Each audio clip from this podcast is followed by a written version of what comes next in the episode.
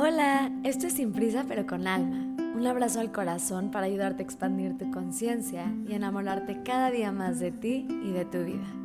Yo soy Ali Begún, un metro y medio con mil lunares, que como tú, estoy llena de curiosidad, emociones y ganas de evolucionar. Gracias por regalarme un espacio para compartir contigo.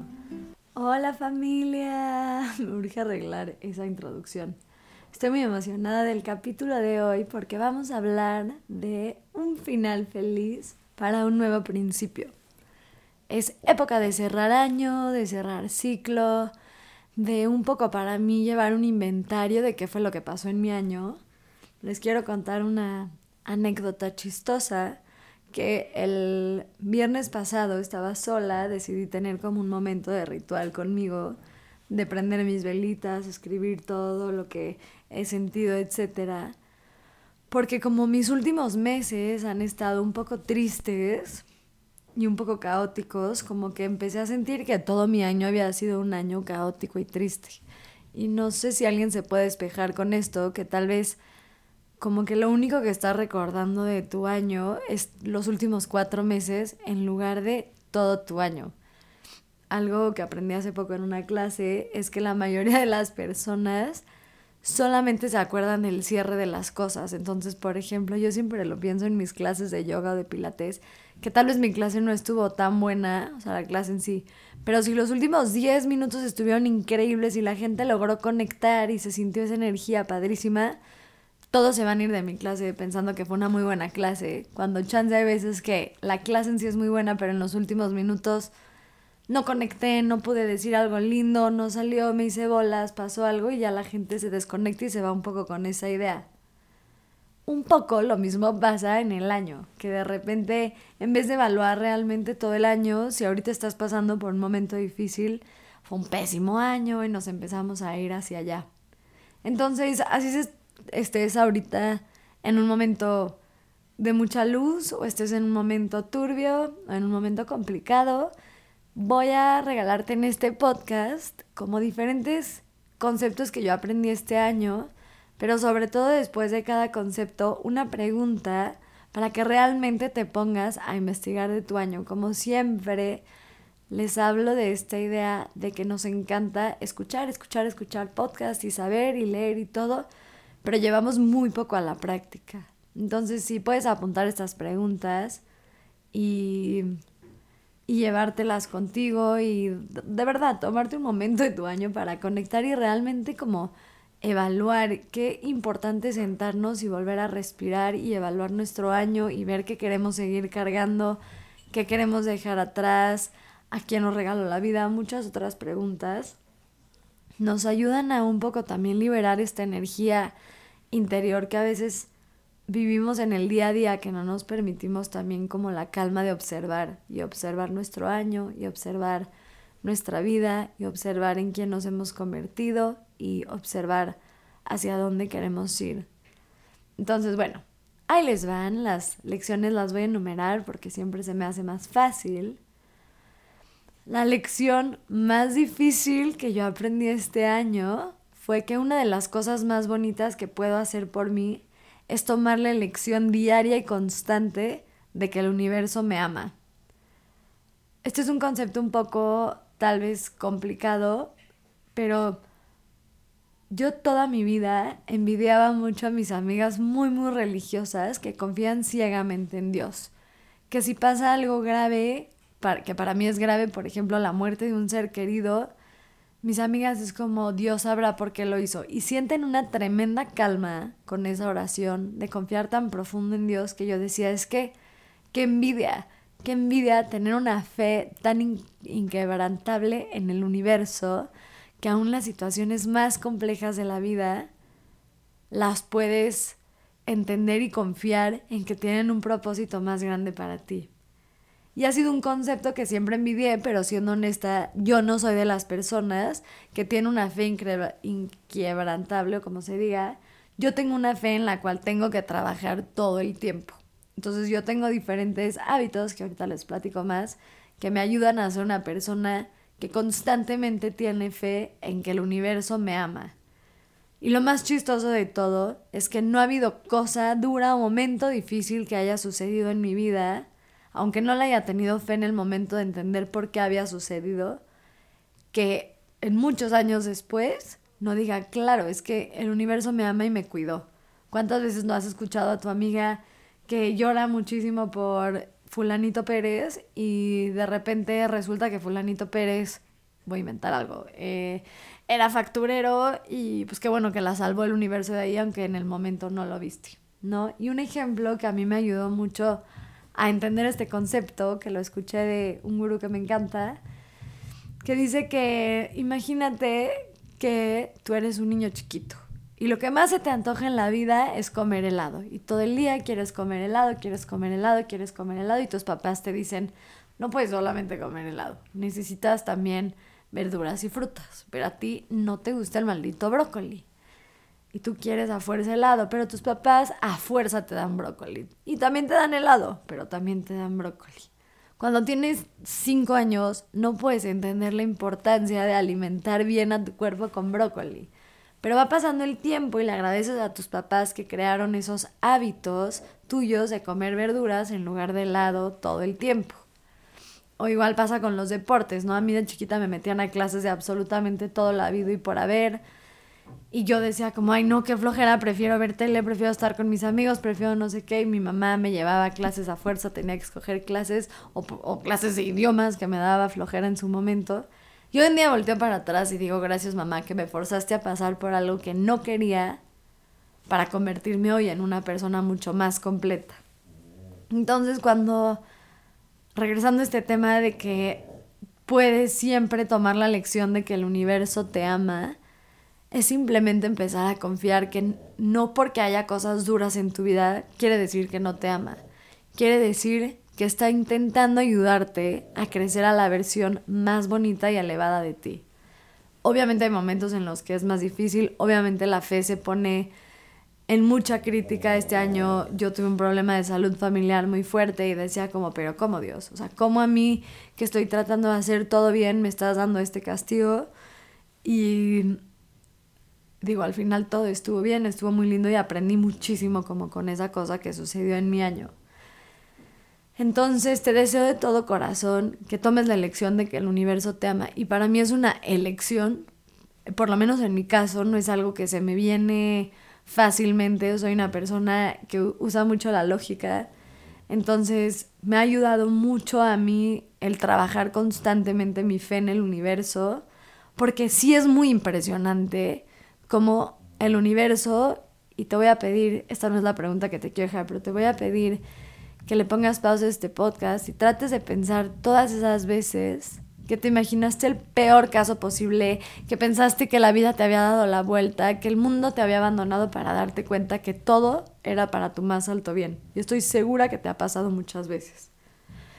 Entonces la primera pregunta que te quiero dejar hoy es, ¿cuál fue la lección más difícil que aprendiste este año?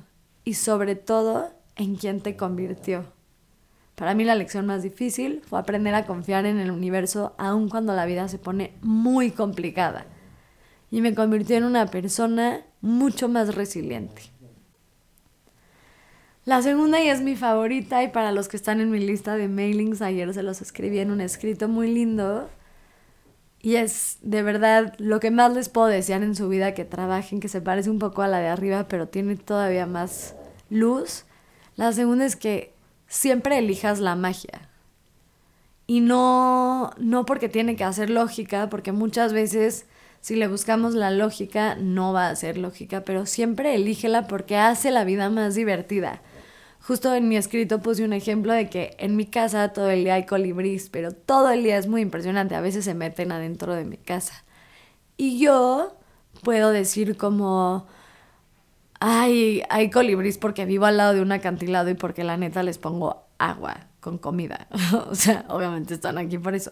Pero también puedo, cada vez que veo un colibrí, decir como, wow, la vida me está regalando colibrís. Y es la misma acción, simplemente yo estoy dejando que entre la magia. O por ejemplo, no sé, estoy buscando otro ejemplo que no sea los mismos que puse ayer, pero no sé, de repente yo quiero manifestar algo, ¿no? Para mí el dinero fue algo que quería manifestar mucho este año, fue un año muy enfocado a arreglar mi relación con el dinero, que sigo en esas, pero yo decía como quiero este número específico de ganar dinero y se lo pedí al universo, hice todo lo que tenía que hacer para manifestar, pero también tomé mucha acción en mi plano físico y al final sí manifesté exacto la cantidad que quería manifestar. Entonces yo puedo decir como uno es magia, wow, Dios, universo, vida, energías positivas que me sostienen y me dan esta cantidad de dinero, o dos, puedo la neta empezar a fijarme como yo solita empecé a crear situaciones para ganar esa cantidad de dinero. Entonces yo prefiero elegir la magia porque la magia es más divertida. También el otro día hablaba con una amiga y le decía como, sí, yo veo el reloj todo el tiempo a las 11 y 11, ¿no? Y hago cosas al propósito. Mis mailings llegan a las 11 y 11, mis podcasts, excepto el de hoy, salen a las 5.55 de la mañana, etcétera y no necesariamente es porque sé con total certidumbre que los, que los números mágicos existen, sino porque elijo que existan. Entonces lo mando a las 11 y 11 y digo, ah, huevo, le va a ir bien, tiene buena vibra. Y me da igual cuánta gente lo ve. Yo sé que tiene buena energía y tiene magia. Y otra vez, un poco como la pasada, creo que son elecciones. Yo elijo la magia en la vida porque sé que es una elección, porque también la puedo no elegir. Puedo elegir igualito que las cosas pasen por algo o no, pero yo soy la que elige que las cosas pasen para algo. Entonces, con este segundo concepto te quiero dejar otra pregunta que ojalá y la escribas y la apuntes y te la cuestiones, que es, ¿cuáles fueron las sorpresas más bonitas que te dejó tu 2023? O sea, cuando empezaste enero del 2023 que pensaste cómo iba a ser tu año, ¿Dónde hubo magia en tu vida que te sorprendió y te regaló algo que ni siquiera te podías imaginar?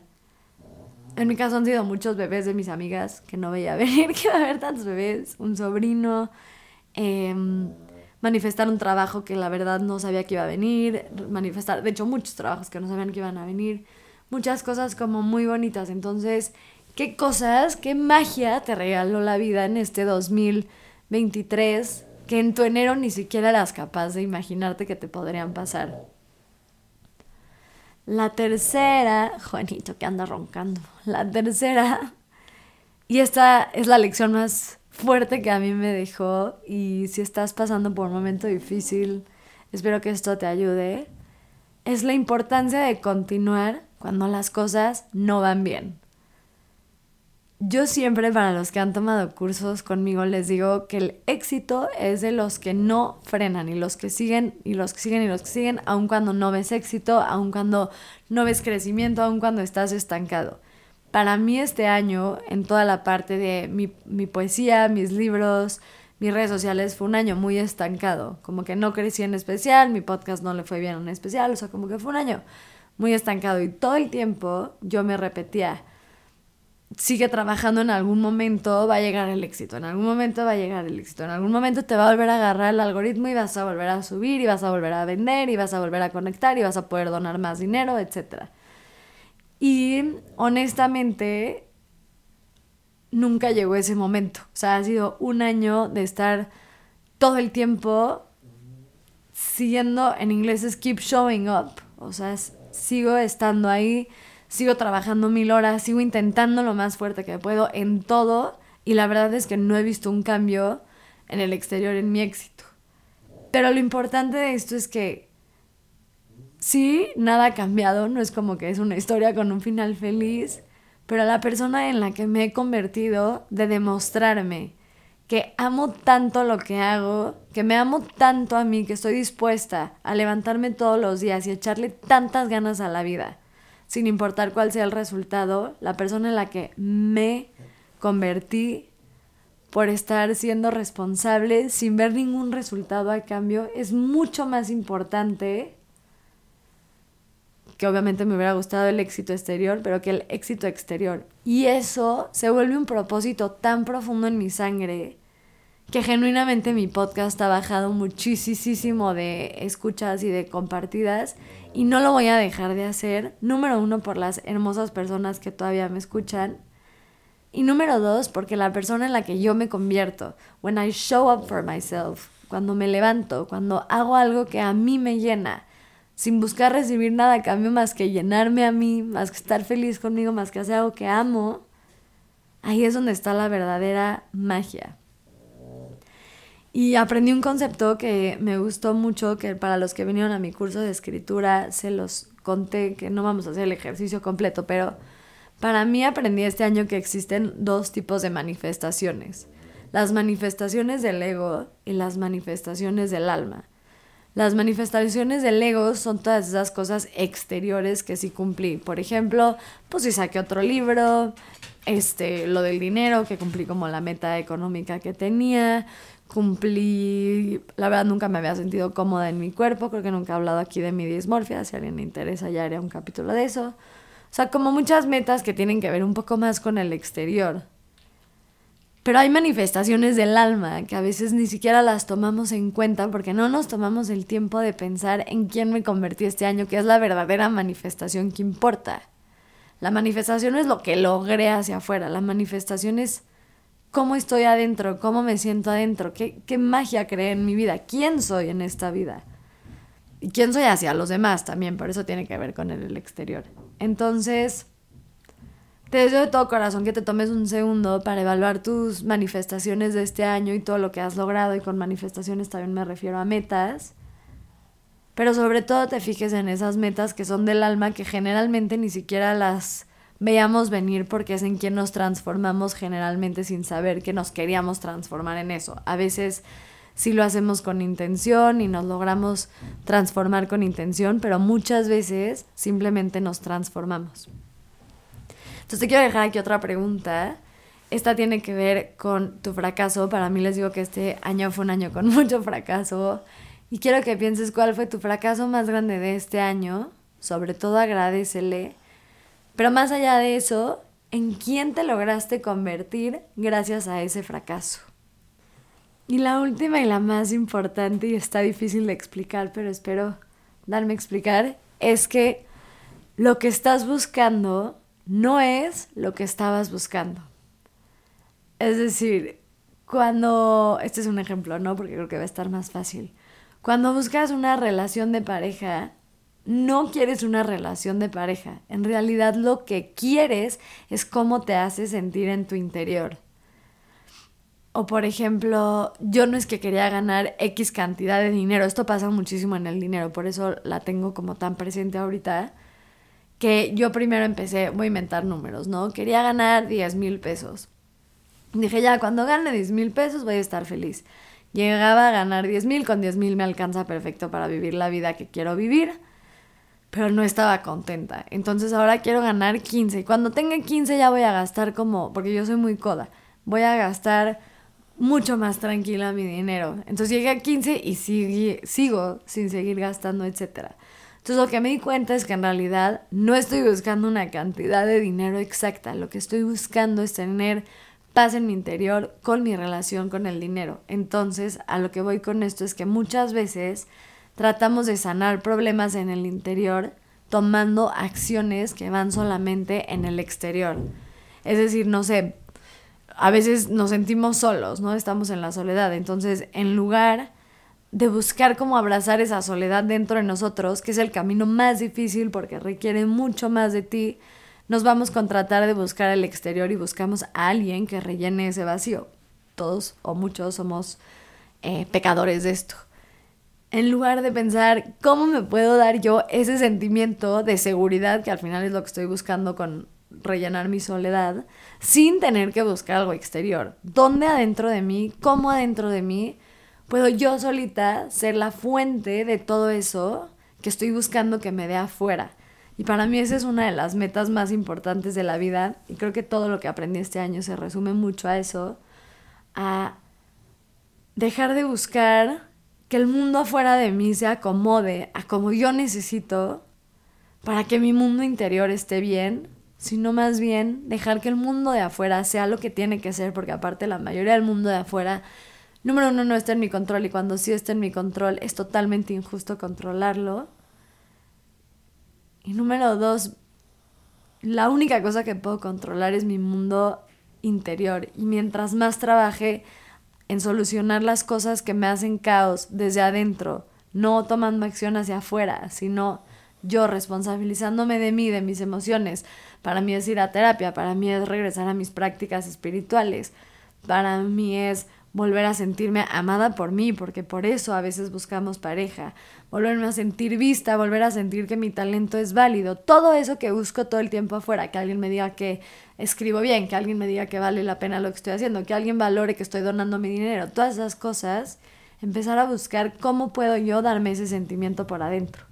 Entonces la última pregunta que te quiero dejar, que bueno, igual y son dos, es eh, ¿cuál es ese vacío, ese anhelo, ese deseo que tengo, eso que tal vez no me está dejando ser libre, eso que tanto quiero, una pareja, dinero, trabajo, lo que sea?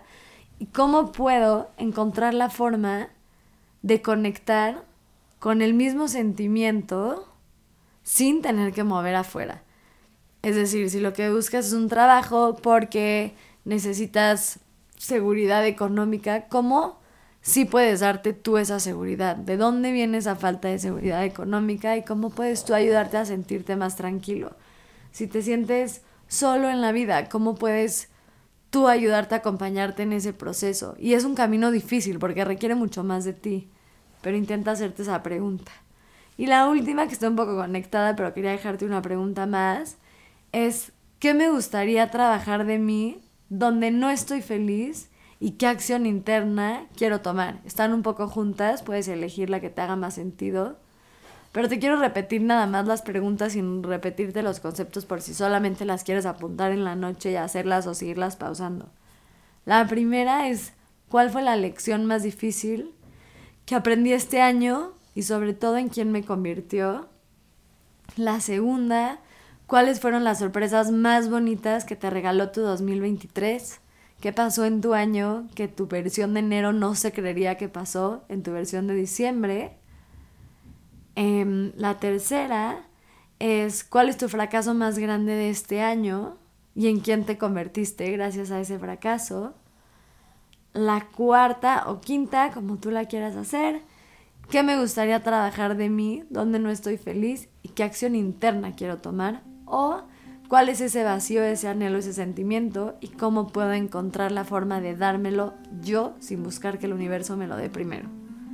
Gracias por acompañarme este año, no estoy segura que voy a hacer la parte 2 de este. Si lo quieren, avísenme, que cierren su año con mucho amor. Eh, los quiero, que sean felices, que, que sean nobles con ustedes en este cierre de ciclo. Gracias.